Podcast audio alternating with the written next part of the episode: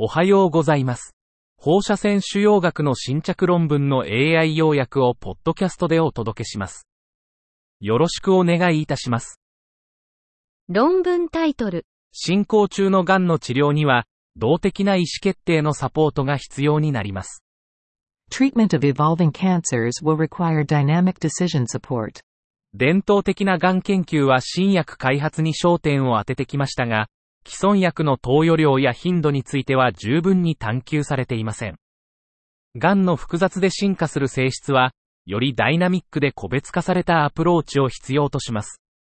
癌の異質性と進化は、一律の解決策が適用できないことを示しています。このレベルの個別化を達成するためには、数学的モデリングが必要です。我々は、データと理解を統合し、ダイナミックで個別化されたスケジュールを導き出すための5ステップの ADAPT パラダイムを提案します。モデルによるスケジュールの個別化の有望な例と、データ収集、モデル開発、統合に関する重要な課題に対処するための行動呼びかけを結論とします。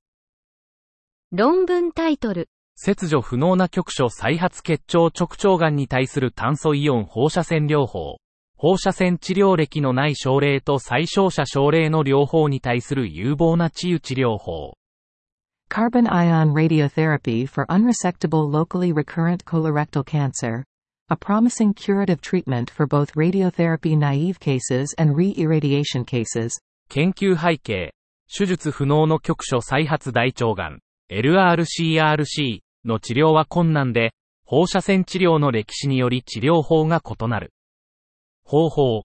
2003年から2019年までに SART を受けた LRCRC 患者を対象に、放射線治療未経験者、N リツイートと再症者者、リリツイートの治療結果を比較。結果、N リツイート390例、リリツイート83例を含む。3年生存率は N リツイートが73%、95%信頼区間68から77%、リリツイートが76%、65から84%。5年生存率は両者とも50%。結論。SART は N リツイートとリリツイートの LRCRC に対して有効な治療法である可能性が示唆された。論文タイトル。2分割及び5分割 MRI ガイドも適用前立腺放射線療法のランダム化エルメス試験からの中間毒性分析。Interim toxicity analysis from the randomized Hermes trial of 2 and 5 fraction MRI guided adaptive prostate radiotherapy. 背景、超低分割放射線治療、R は、局所性前立腺がんの効果的な治療法であり、生化学的無病生存率を改善する。方法、エルメスは、中等度または低リスクの前立腺がん患者を対象とした単一センターの非比較ランダム化フェーズ2試験である。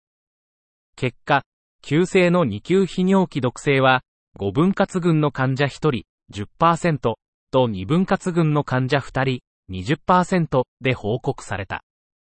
解釈、中間解析では、2分割及び5分割治療群の泌尿器毒性の発生率は、事前に設定された式1、10中5人以上の2級以上を下回っていた。論文タイトル。放射線治療後の小児がん生存者におけるその後の新生物のリスク、包括的なペンテクレビュー。Risk of subsequent neoplasms in childhood cancer survivors after radiation therapy. A comprehensive Pentec review.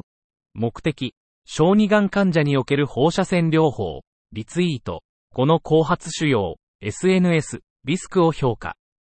方法、1975年から2022年までのデータを用いた系統的な文献レビューを実施。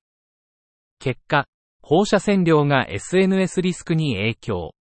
特に、髄膜種のエラー、グレーは0.44、悪性 CNS 腫瘍は0.15、肉種は0.045、肺がんは0.068。